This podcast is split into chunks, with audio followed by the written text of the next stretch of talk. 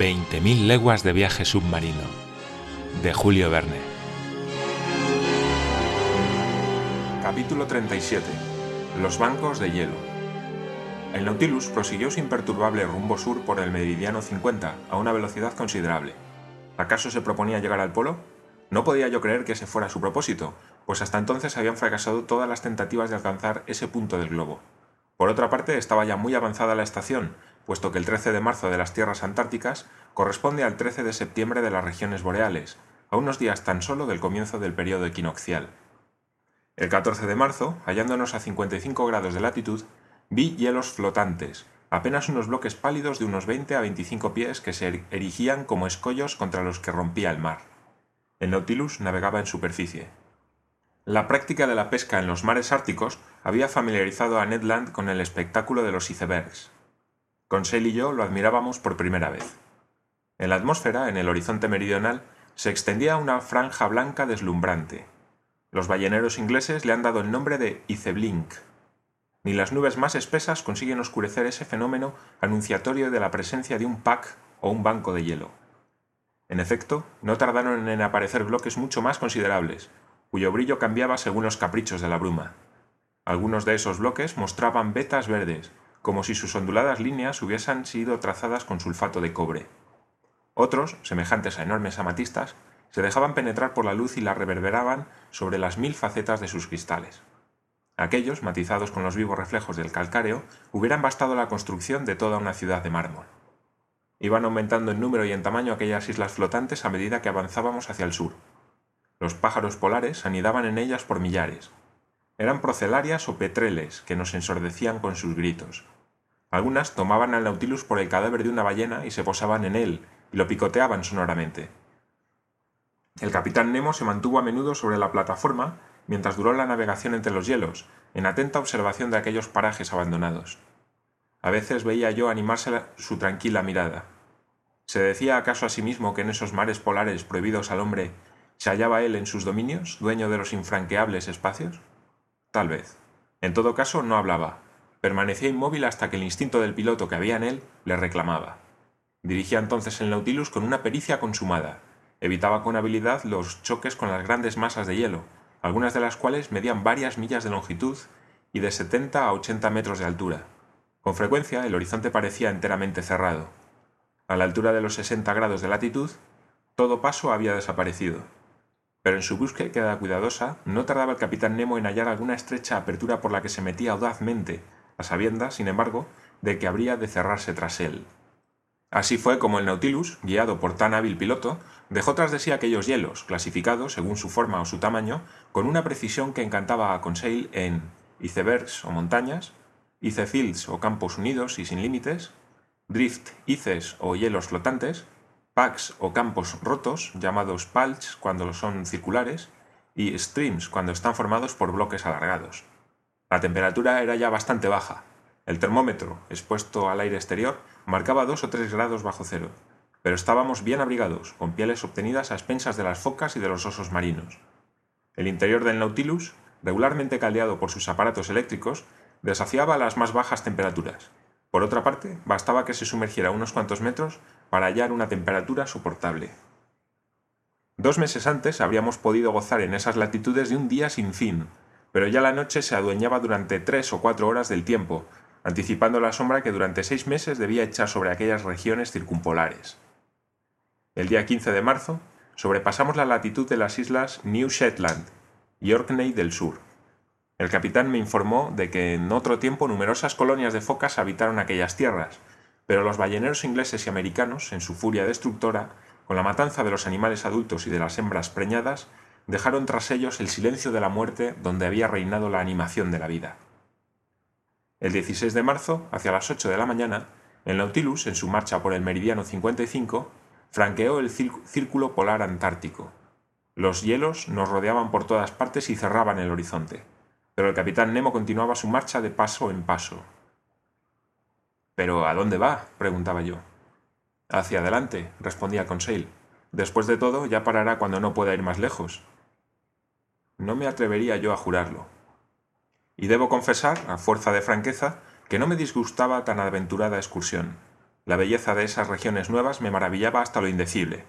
Los hielos cobraban formas soberbias. Aquí su conjunto tomaba el aspecto de una ciudad oriental con sus alminares y sus innumerables mezquitas. Allá, una ciudad derruida como si hubiera sido abatida por una convulsión del suelo. Aspectos incesantemente variados por los oblicuos rayos del sol, o perdidos en las brumas grises en medio de los vendavales de nieve.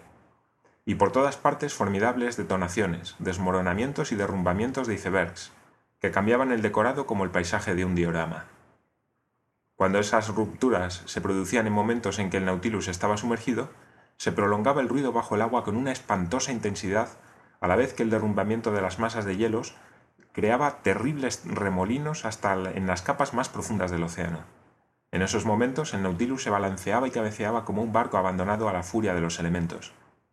A menudo, al no ver ya salidas por ninguna parte, pensaba yo que estábamos definitivamente apresados, pero el capitán Nemo, dejándose guiar por su instinto ante el más ligero indicio, continuaba descubriendo pasos nuevos. Jamás se equivocaba al observar los delgados regueros de agua azulada que surcaban los témpanos. Por ello, no dudaba yo de que hubiese aventurado con anterioridad al Nautilus por los mares antárticos. Sin embargo, aquel mismo día, 16 de marzo, el hielo nos cerró absolutamente el camino. No era todavía la gran banca, sino vastos ice fields, cimentados por el frío. Ese obstáculo no podía detener al capitán Nemo, quien se lanzó contra él con una tremenda violencia. El Nautilus entraba como un hacha en la masa friable y la dividía entre estallidos terribles. Era el antiguo ariete propulsado por una potencia infinita. Los trozos de hielo, proyectados a gran altura, recaían en granizada sobre nosotros. Por su sola fuerza de impulsión, nuestro aparato se abría un canal. A veces, arrastrado por su impulso, subía sobre el campo de hielo y lo aplastaba con su peso, o en algunos momentos, incrustado bajo el licefield, lo dividía por un simple movimiento de cabeceo que producía grandes chasquidos. Violentos chubascos nos asaltaron aquellos días, en los que las brumas eran tan espesas que no hubiéramos podido vernos de un extremo a otro de la plataforma. El viento saltaba bruscamente de rumbo. La nieve se acumulaba en capas tan duras que había que romperla a golpes de pico. Sometidas a una temperatura de 5 grados bajo cero, todas las partes exteriores del Nautilus se recubrían de hielo. Imposible hubiera sido allí maniobrar todo a parejo, pues los extremos de los cabos se habrían quedado prendidos en la garganta de las poleas. Tan solo un navío sin velas y movido por un motor eléctrico podía afrontar tan altas latitudes. En tales condiciones, el barómetro se mantuvo generalmente muy bajo y llegó a caer incluso hasta 73 centímetros. Ninguna garantía ofrecían ya las indicaciones de la brújula. Enloquecidas, sus agujas marcaban direcciones contradictorias, al acercarse al polo sur magnético, que no se confunde con el geográfico. En efecto, según Hansten, el polo magnético está situado a unos 70 grados de latitud y 130 grados de longitud, en tanto que para Duperrey se halla, según sus observaciones, a 135 grados de longitud y 70 grados 30 minutos de latitud. Había que proceder a numerosas observaciones en los compases instalados en diferentes puntos del navío y sacar la media pero a menudo había que confiarse a la estima para calcular el rumbo seguido, método poco satisfactorio en medio de aquellos pasos sinuosos cuyos puntos de referencia cambiaban a cada momento. El 18 de marzo, tras veinte asaltos inútiles, el Nautilus quedó definitivamente inmovilizado. Ya no eran bloques de hielo en sus distintas formaciones, streams, palch o icefields, sino una interminable e inmóvil barrera formada por montañas soldadas entre sí. La gran banca de hielo, dijo el canadiense. Comprendí que para Ned Land, como para todos los navegantes que nos habían precedido, aquello era el obstáculo infranqueable.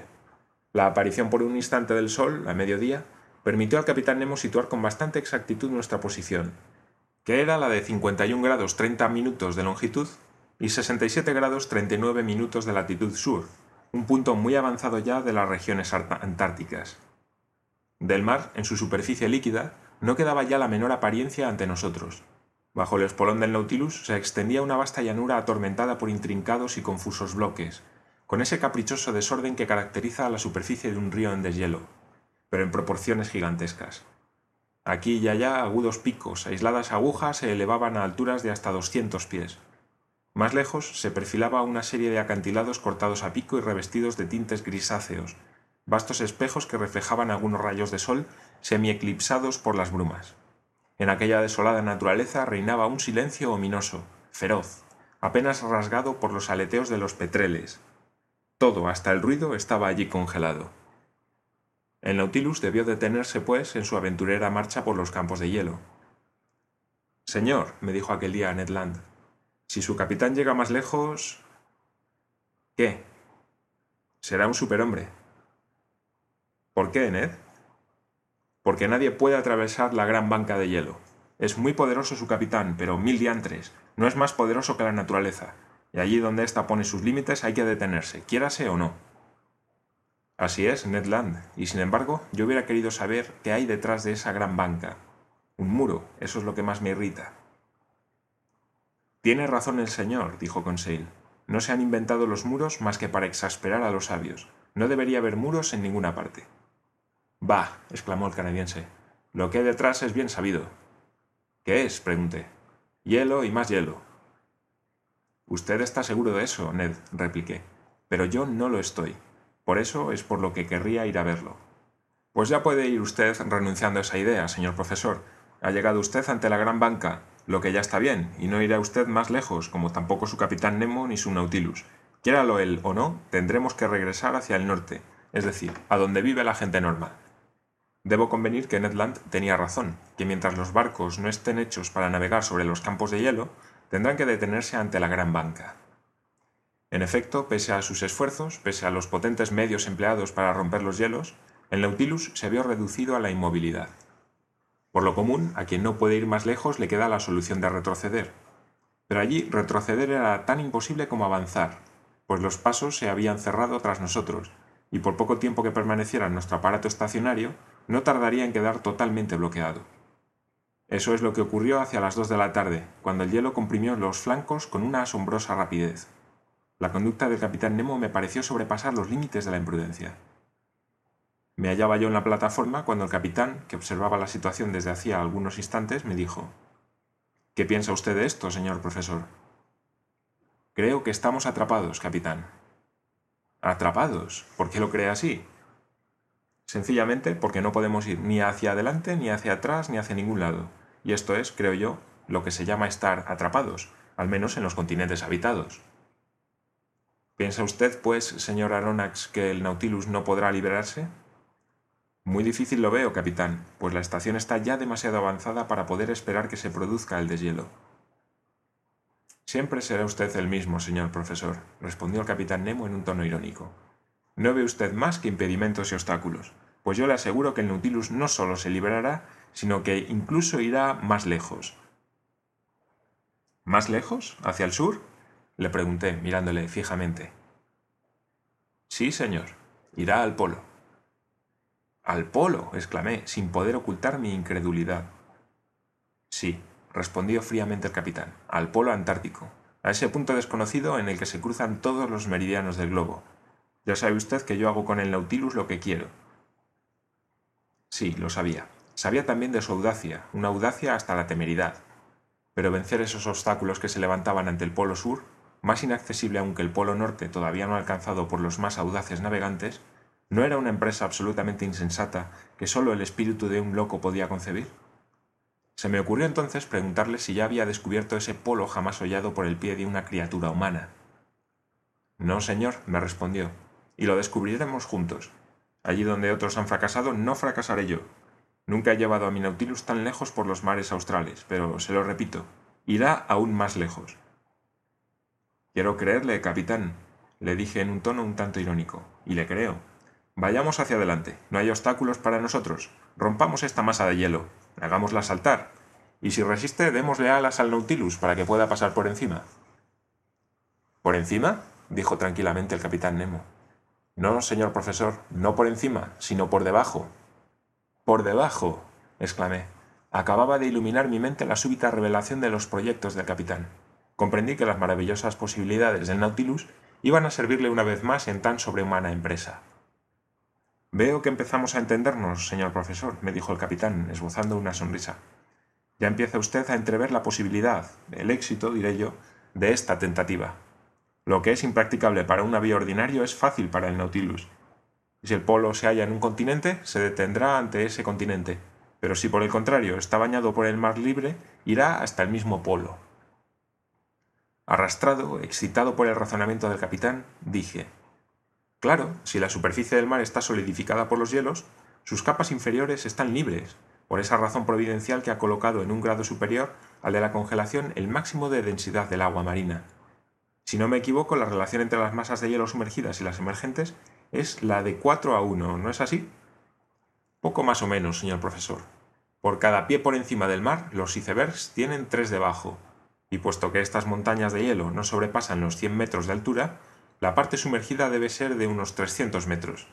¿Y qué son 300 metros para el Nautilus? Nada. El Nautilus podrá incluso ir a buscar una profundidad aún mayor la temperatura uniforme de las aguas marinas, y allí podremos desafiar impunemente los 30 o 40 grados de frío de la superficie. En efecto, así es, dije animándome cada vez más. La única dificultad, prosiguió el capitán Nemo, será la de permanecer varios días sumergidos sin poder renovar nuestra provisión de aire. Si no es más que eso, el Nautilus tiene vastos depósitos, los llenaremos y nos proveerán de todo el oxígeno que podamos necesitar. Bien dicho, señor Aronnax, respondió sonriendo el capitán, pero no quiero que pueda acusarme usted de temeridad, y por eso me anticipo a someterle todas mis objeciones. ¿Le queda alguna más? Una sola. Si el polo sur se halla en el mar, es posible que el mar esté enteramente congelado y que no podamos salir a su superficie, Capitán, olvida usted que el Nautilus está armado de un temible espolón. ¿Es que no podremos lanzarlo diagonalmente contra esos campos de hielo y abrirlos con la fuerza del choque? Vaya, señor profesor, veo que hoy tiene usted ideas. Además, capitán, añadí, cada vez más ganado por el entusiasmo, ¿por qué no habría de hallarse el mar libre en el polo sur como en el polo norte? Los polos del frío y los polos terrestres no se confunden ni en el hemisferio austral ni en el boreal, y mientras no se pruebe lo contrario, puede suponerse que ambos puntos se hallen en un continente o en un océano libre de hielos. Yo lo creo también, señor Aronnax. Únicamente le haré la observación de que tras haber expresado tantas objeciones contra mi proyecto, es usted ahora quien me abruma con sus argumentos a favor del mismo. Así era. Había llegado yo a superar al capitán Nemo en audacia. Era yo quien le arrastraba hacia el polo. Me adelantaba a él y le distanciaba. Pero no, pobre loco. El capitán Nemo sabía mejor que tú los pros y los contras de la cuestión, y se divertía al verte arrebatado por los sueños de lo imposible. Entretanto, no había perdido él un momento. A una señal suya apareció el segundo. Los dos hombres conversaron rápidamente en su incomprensible lengua, y fuera porque el segundo hubiese sido puesto ya en antecedentes, o bien porque hallase practicable el proyecto, no manifestó sorpresa alguna pero por impasible que se mostrara, no lo fue más que conseguir cuando le anuncié nuestra intención de ir hasta el Polo Sur. Un, como el señor Guste, acogió mi comunicación, y eso fue todo. En cuanto a Ned Land, nadie se alzó jamás de hombros con tanta expresividad como el canadiense. Mire, señor, me dijo, me dan lástima usted y su capitán Nemo. Pero iremos al polo, Ned. Posible, pero no volverán, y tras decir esto, Ned Land se fue a su camarote para evitar desahogarse haciendo una barrabasada, me dijo al salir. Los preparativos de la audaz empresa habían comenzado ya. Las potentes bombas del Nautilus almacenaban el aire en los depósitos a muy alta presión. Hacia las cuatro, el capitán Nemo me anunció que iban a cerrarse las escotillas. Miré por última vez la espesa masa de hielo que íbamos a franquear. El tiempo estaba sereno, la atmósfera bastante pura. El frío era vivo, 12 grados bajo cero, pero como el viento se había calmado, la temperatura no era demasiado insoportable. Una docena de hombres subieron a los flancos del Nautilus y armados de picos rompieron el hielo en torno a su carena. La operación se realizó con rapidez, ya que la capa de hielo recién formada no era muy gruesa todavía. Todos penetramos en el interior. Los depósitos se llenaron del agua que la flotación había mantenido libre. El Nautilus comenzó a descender. Me instalé en el salón junto a Conseil. Por el cristal veíamos las capas inferiores del océano austral. El termómetro iba subiendo. La aguja del manómetro se desviaba sobre el cuadrante. A unos 300 metros, tal y como había previsto el capitán Nemo, flotábamos ya bajo la superficie ondulada de la banca de hielo. Pero el Nautilus se sumergió aún más hasta alcanzar una profundidad de 800 metros. A esa profundidad la temperatura del agua, de 12 grados en la superficie, no acusaba ya más que 10. Se habían ganado 2 grados. Obvio es decir que la temperatura del Nautilus, elevada por sus aparatos de calefacción, se mantenía a una graduación muy superior. Todas las maniobras iban realizándose con una extraordinaria precisión. Pasaremos, dijo Conseil. Estoy seguro de ello, respondí con una profunda convicción. Bajo el mar libre, el Nautilus tomó directamente el camino del polo, sin apartarse del quincuagésimo segundo meridiano. De los 67 grados 30 minutos a los 90 grados, había 22 grados y medio de latitud por recorrer, es decir, poco más de 500 leguas. El Nautilus cobró una velocidad media de 26 millas por hora, la velocidad de un tren expreso, que de mantenerla fijaba en 40 horas el tiempo necesario para alcanzar el polo. La novedad de la situación nos retuvo a Conseil y a mí durante una buena parte de la noche ante el observatorio del salón. La irradiación eléctrica del fanal iluminaba el mar, que parecía desierto. Los peces no permanecían en aquellas aguas prisioneras, en las que no hallaban más que un paso para ir del océano Antártico al mar libre del polo. Nuestra marcha era rápida y así se hacía sentir en los estremecimientos del largo casco de acero. Hacia las dos de la mañana me fui a tomar unas horas de descanso. Conseil me imitó. No encontré al capitán Nemo al recorrer los pasillos y supuse que debía hallarse en la cabina del timonel. Al día siguiente, 19 de marzo, a las 5 de la mañana, me aposté de nuevo en el salón. La corredera eléctrica me indicó que la velocidad del Nautilus había sido reducida. Subía a la superficie, pero con prudencia, vaciando lentamente sus depósitos. Me latía con fuerza el corazón ante la incertidumbre de si podríamos salir a la superficie y hallar la atmósfera libre del polo. Pero no. Un choque me indicó que el Nautilus había golpeado la superficie inferior del banco de hielo, aún muy espeso a juzgar por el sordo ruido que produjo. En efecto, habíamos tocado, por emplear la expresión marina, pero al revés y a mil pies de profundidad, lo que suponía unos dos mil pies de hielo por encima de nosotros, mil de los cuales fuera del agua.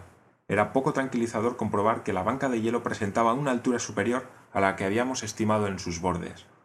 Durante aquel día el Nautilus repitió varias veces la tentativa de salir a flote sin otro resultado que el de chocar con la muralla que tenía encima como un techo. En algunos momentos la encontró a 900 metros, lo que acusaba 1.200 metros de espesor, 200 de los cuales se elevaban por encima de la superficie del océano. Era el doble de la altura que habíamos estimado en el momento en el que el Nautilus se había sumergido. Anoté cuidadosamente las diversas profundidades y obtuve así el perfil submarino de la cordillera que se extendía bajo las aguas. Llegó la noche sin que ningún cambio hubiera alterado nuestra situación. Siempre el techo de hielo, entre 400 y 500 metros de profundidad. Disminución evidente, pero qué espesor aún entre nosotros y la superficie del océano. Eran las ocho y hacía ya cuatro horas que debería haberse renovado el aire en el interior del Nautilus, según la diaria rutina de a bordo. No sufría yo demasiado, sin embargo, aunque el capitán Nemo todavía no hubiese solicitado a sus depósitos un suplemento de oxígeno. Asaltado alternativamente por el temor y la esperanza, dormí mal aquella noche. Me levanté varias veces. Las tentativas del Nautilus continuaban. Hacia las tres de la mañana, observé que la superficie inferior del banco de hielo se hallaba solamente a 50 metros de profundidad. 150 pies nos separaban entonces de la superficie del agua. El banco iba convirtiéndose nuevamente en un icefield y la montaña se tornaba en una llanura. Mis ojos no abandonaban el manómetro. Continuábamos remontándonos, siguiendo a lo largo de la diagonal la superficie resplandeciente del hielo que fulguraba bajo los rayos eléctricos. El banco de hielo se adelgazaba de milla en milla por arriba y por abajo en rampas alargadas. A las seis de la mañana, de aquel día memorable del 19 de marzo, se abrió la puerta del salón y apareció el capitán Nemo. El mar libre, me dijo.